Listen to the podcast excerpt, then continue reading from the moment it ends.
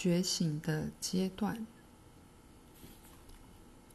像纯净的存有或非观个人的见证者觉醒。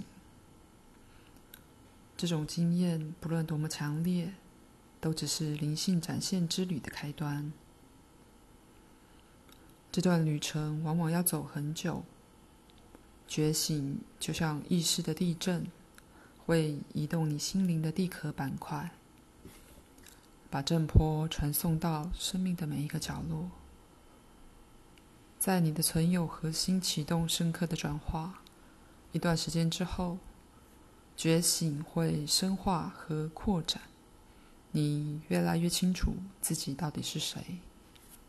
你更为清楚时，也会感受到生活与你的体悟调和的自然倾向。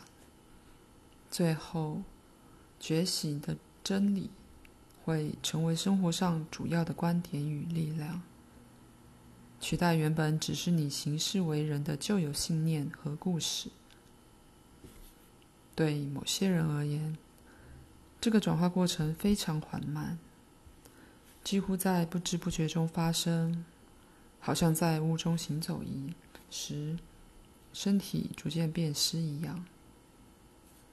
有些人的经历却犹如海啸在怒吼中吞噬大地上的生物，摧毁一切。不论你是在旅程中漫步，或是觉得你的世界分崩离析。旅程的指南都会对你有所注意，指南会勾勒出无路之路的各个阶段，并保证你走确实走上正轨。根据我自己的经验，以及多年来许多学生和案主的经验，我把觉醒的过程划分成五个相互相重叠的阶段：寻找、觉醒。深化与阐明、体现，以及活出觉醒的生活。这些阶段呼应禅宗和藏传佛教的传统次第。本书会以大量篇幅探讨各个阶段，但这些阶段的顺序并不是可以严格划分的。许多人在旅程的过程会跳过某个阶段。其实每一个人的灵性轨道都是独特的，没有任何地图可以为每一个人绘制精确的地形。最终，你就是道路，道路的开始和结束都是你。地图只是试图使头脑平静、放松下来，好让过程得以展现。不要对地图太认真，甚至不要对本书的任何内容太过认真。如果你找到某些洞见，有助于你消除疑虑或指引方向，就轻轻握住它。如果它使你怀疑自己或对可能性感到害怕，就先忘掉它。你可以在日后觉得受它吸引时再取用它。以下先简短介绍我将在本书描述的各个阶段。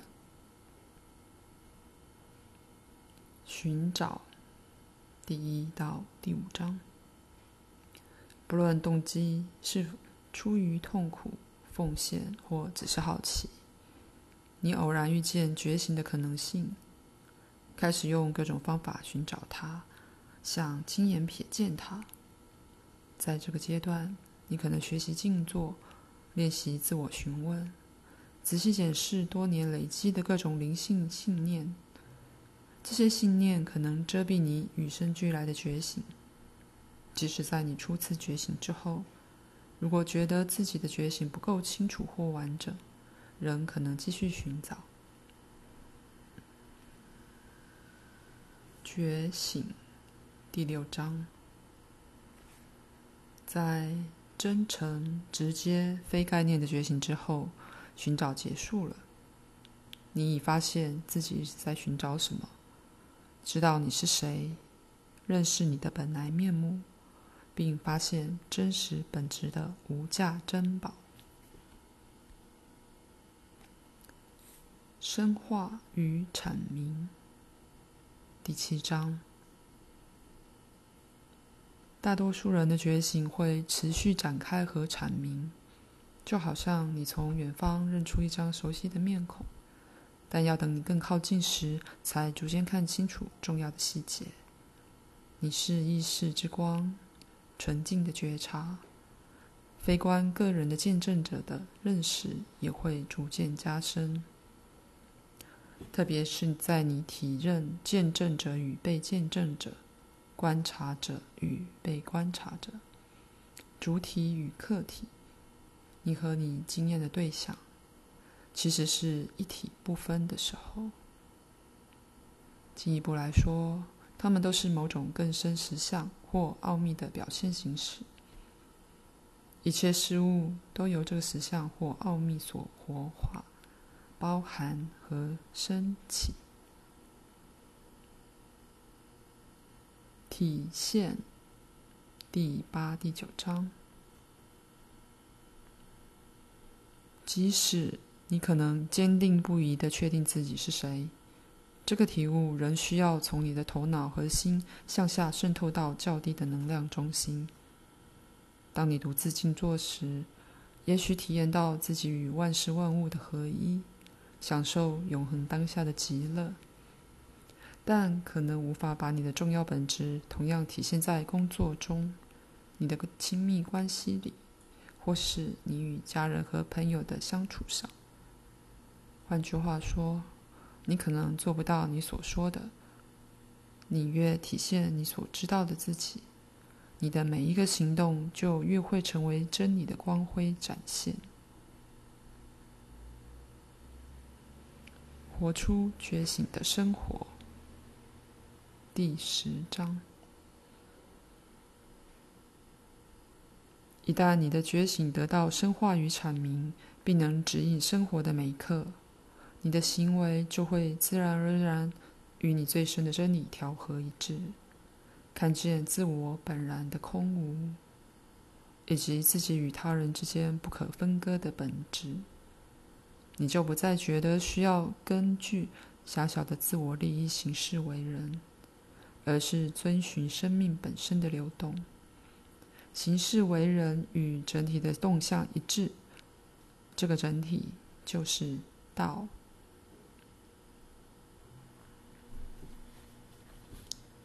如何阅读本书？如果这些阶段对目前的你没有什么意义，不用担心。因为我把长达一生的洞见和体悟浓缩成短短几页，本书剩下的部分都用来探讨、阐述深入同样的基本原则。事实上，我会一再重复相同的真理，使它们逐渐绕过你的头脑，唤醒你自身内在的知道。因为在你里面较深层面早已知道你是谁。为了维持这些教导的唤醒作用，你可以尝试用新的方式阅读和倾听，也就是不用头脑，而用你的整个存有，就好像你倾听优美的音乐，不论是莫扎特的奏鸣曲或马丹娜的流行曲，你会张开双耳，让音乐从内心深处感动你，影响你。你可以用相同的态度阅读本书，不要尝试去理解它，不要和你读过的其他书籍做比较，也不要用一大堆既有的观念过滤它。只要放松你的身体，放下你的评论，让这些话语影响你。他们带着其源头的能量与音乐，让他们在你里面共鸣。觉醒不是透过努力或意志而发生的，而是借由我的老师金恩·克兰常说的 “disponibly” 达到真理。这个法文字的意思是“可取用的”或“能容纳的”。你做的越少越好。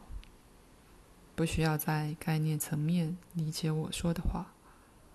一段时间之后，教导会在日常生活不经意的时刻一再自动出现。也许是照亮一个特殊的情境或挑战，或者是阐明真理的另一个面向。事实是，觉醒的过程一旦开始，就会发展出自己的动力，不需要你的努力。真理自然渴望透过你来唤醒它。